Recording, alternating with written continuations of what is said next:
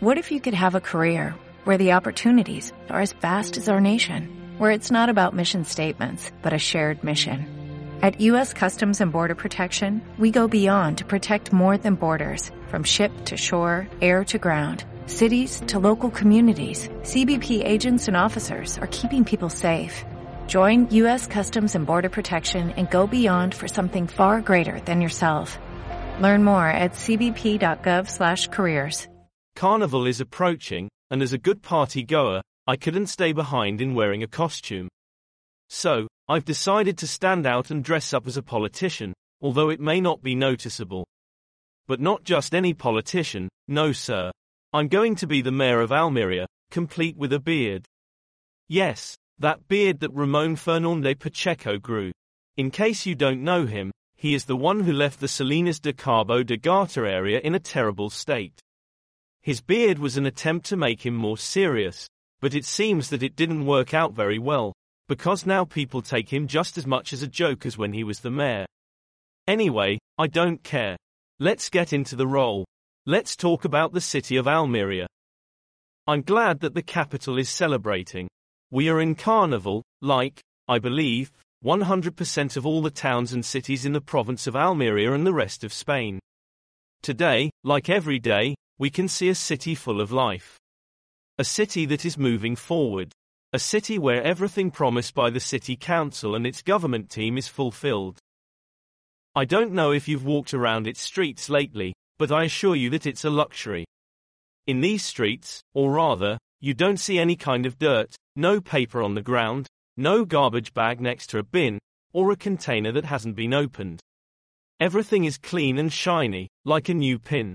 We can see splendid gardens, full of greenery and striking colors without any dirt on the lawn.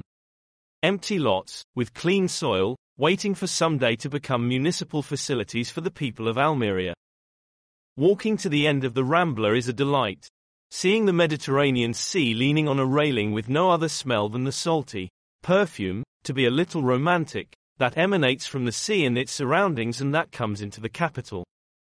Those playgrounds full of children where they can play safely on their attractions without having any mishaps. Meanwhile, their parents or grandparents can sit comfortably on the benches in the area with total peace of mind.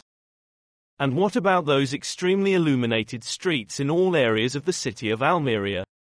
It looks like the Feria de Abril. Thanks to this, Almerians, especially the neighbors of the areas of Parille Guillen, Lano de la Molina, Cortijo Cintas, and Cortijo Cordoba, feel strongly secure since there is not a single lamppost missing that doesn't light up every dark corner of the capital. So safe that there are no shady characters lurking around these areas trying to assault and rob homes.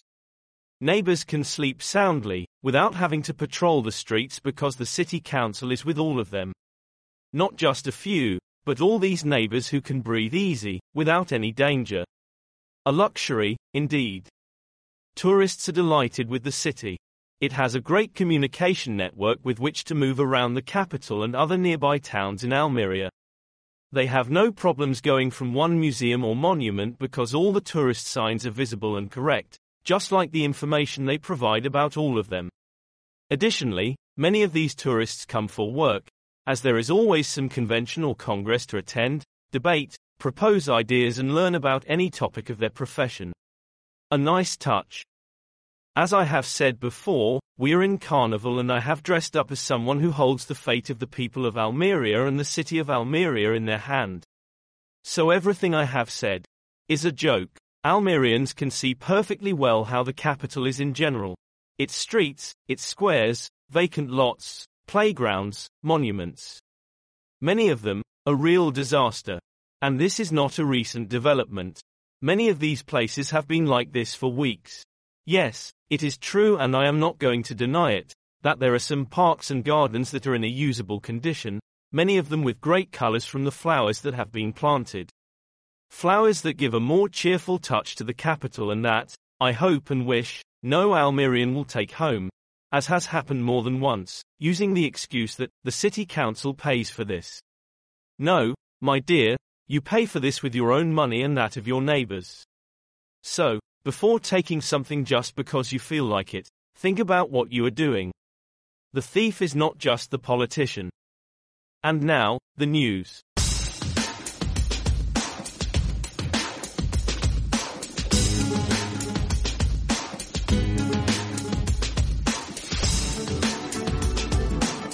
Almeria News on Edpesan Media Satyo.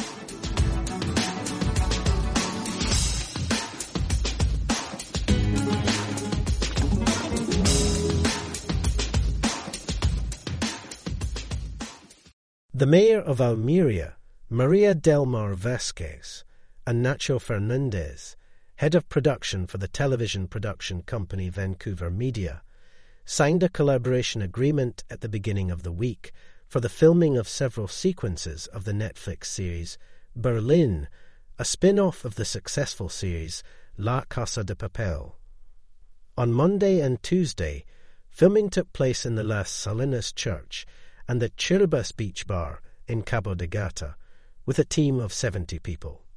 Part of the team, including extras, were locally hired, as well as some of the services, such as generators and catering.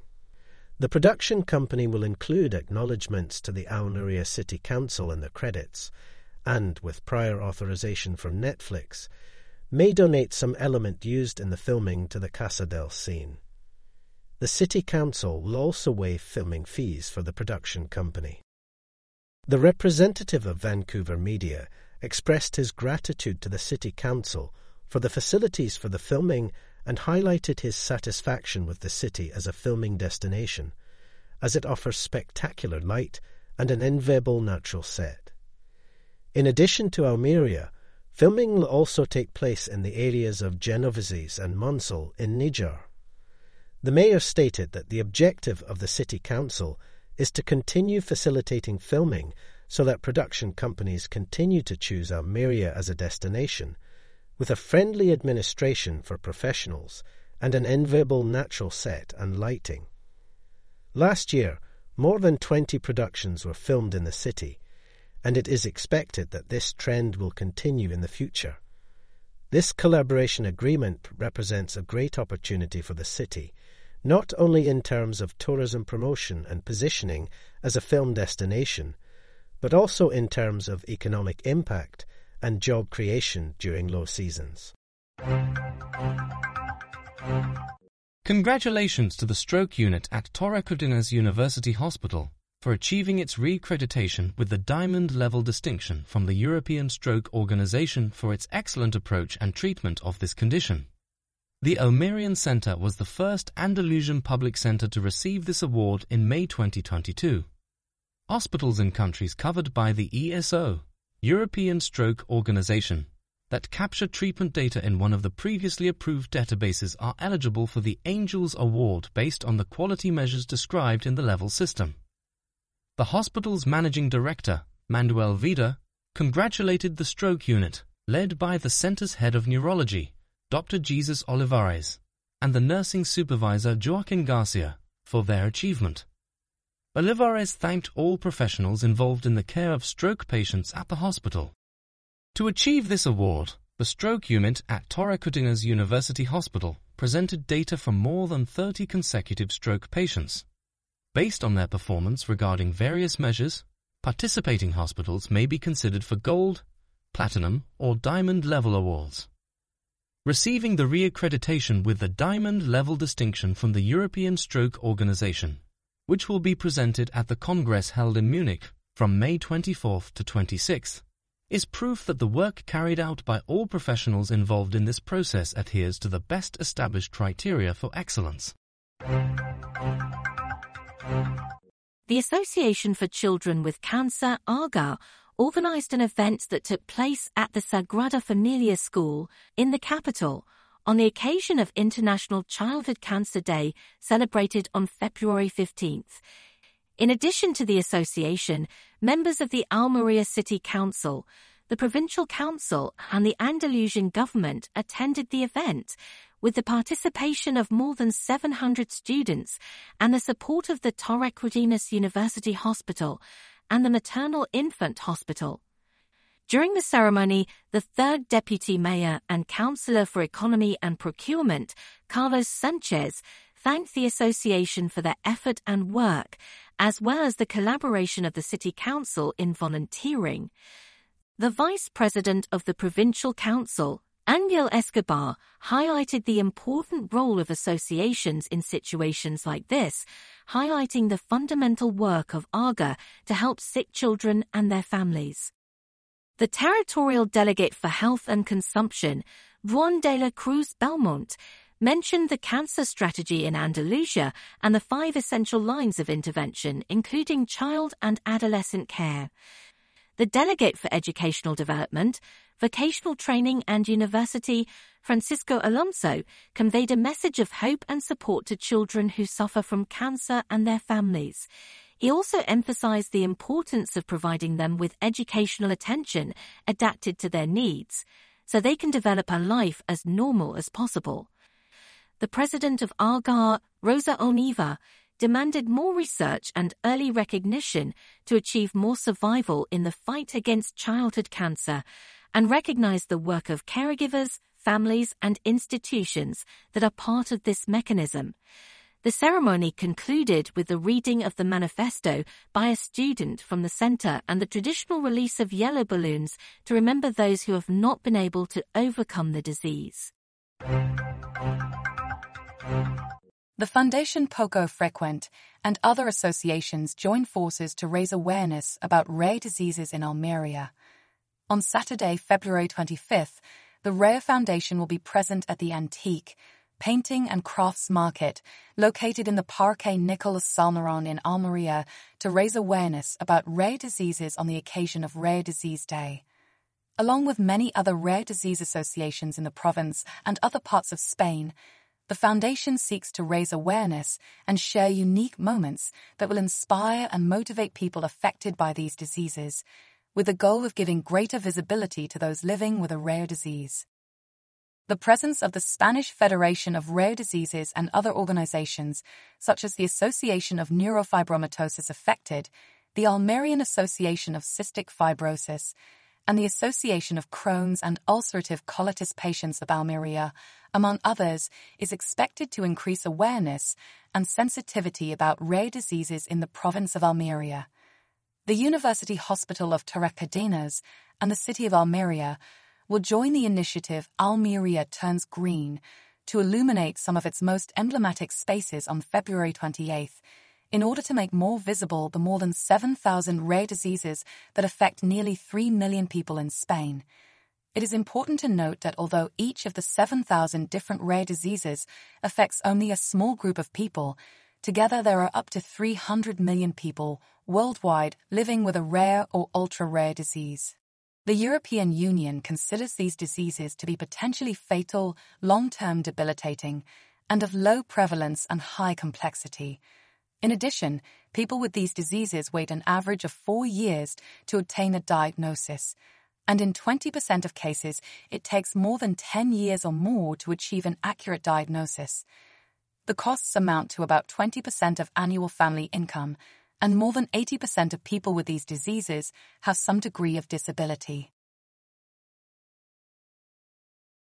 The City Council of El Ejido has launched an inclusive judo program in its municipal sports schools for students with disabilities. The objective of this program is to provide positive benefits to participants through the practice of judo, which can influence their physical, mental and emotional development. According to Councillor Maria Jose Martin, the idea is not only to promote inclusion through sport, but also to promote value-based education and teamwork. In addition, the program seeks to respond to the individual needs of each participant. Classes are taught at the Municipal Stadium of Santo Domingo from Monday to Thursday from 5:30 p.m. to 8:30 p.m. Each class is supervised by two instructors, one of whom has specific training in inclusive sport. The maximum number of disabled students per class is three, allowing for better integration and adaptation in the classroom. Adapted judo can provide various benefits to participants, such as a desire to improve, increased self-esteem, tolerance, better contact with others, cooperation, and compliance with rules. The program is co-financed by the City Council of El Ejido and the Spanish Federation of Municipalities and Provinces as part of the Call for Local Entities 2022. The Adra Town Hall has launched a campaign to support local commerce with the aim of boosting purchases in the municipality. The initiative, whose slogan is Sai es bueno para Adra, es bueno para ti. If it's good for Adra, it's good for you, was presented by the Councillor for Commerce, Elisa Fernandez, and other members of the Association of Merchants, Entrepreneurs, and Open Shopping Centre of Adra. The campaign aims to encourage buying in the small businesses of the locality and to urge the inhabitants, visitors, and neighbours of nearby towns to make their purchases in the municipality. Councillor Fernandez has highlighted the importance of continuous support for local commerce for the team of Manuel Cortes, Mayor of Adra, as it is a key sector in the local economy and on which many families depend.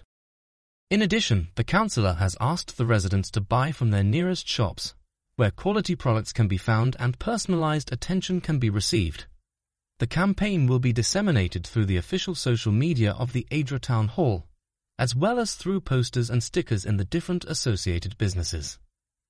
The initiative is part of the subsidy actions to revitalize and promote local retail and handicrafts of the Employment, Training and Autonomous Work Council of the Junta de Andalusia, whose objective is to support and boost commerce in the municipality. The Adra Town Hall hopes that the campaign, if it's good for Adra, it's good for you will have a positive impact on the local economy and on the lives of people who depend on the commercial sector.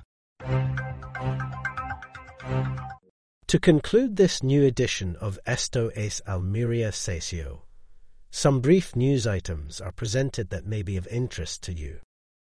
For the first time in the history of science in Almeria, it is written in a female key.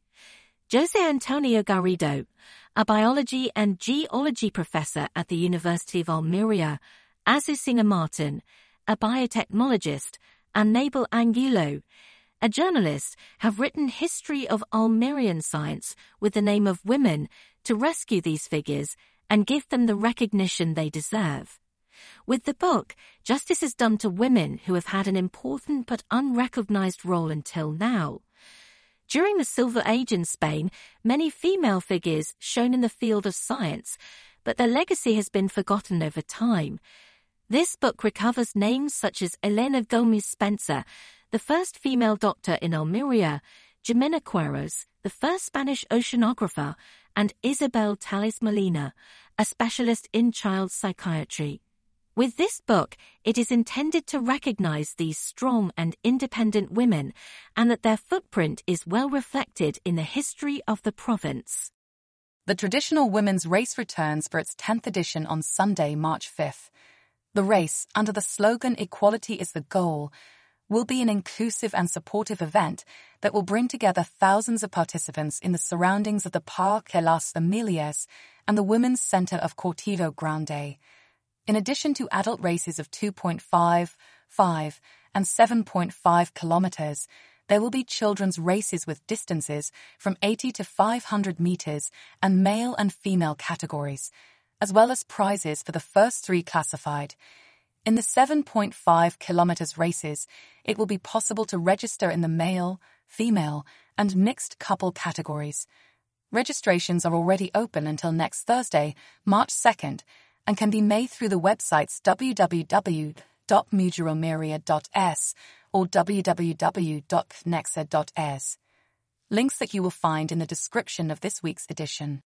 The Foundation Primaflor committed to the health and well-being of its employees and society, has purchased 1,000 Solidarity bracelets to support the fight against childhood cancer through the AVA Association in Almeria. The company is known for its social actions and in December installed vending machines for healthy products to encourage healthy eating among its workers and support social causes. With a strong international presence, the company has a long trajectory of 50 years in the Spanish agri-food sector, specializing in fresh products such as leafy vegetables, sprouts, and fourth-range salads. Here are some of the news of this week. If you enjoyed this new episode, all you have to do is give a thumbs up, subscribe to the channel, so that this community can grow, and share it with all your friends and acquaintances who live outside of Almeria and are interested in knowing about their land or those who are interested in knowing about Almeria. In addition, if you want to propose a topic that interests you or report something that harms the inhabitants of the capital or any town in the province, it will be forwarded to the appropriate authority, and their response will be awaited. And even if they do not respond, the report will be published in the next edition. Greetings to everyone, Satius and Satios. Thank you for listening to us another week, and until the next edition of Esto es Almeria, Satio.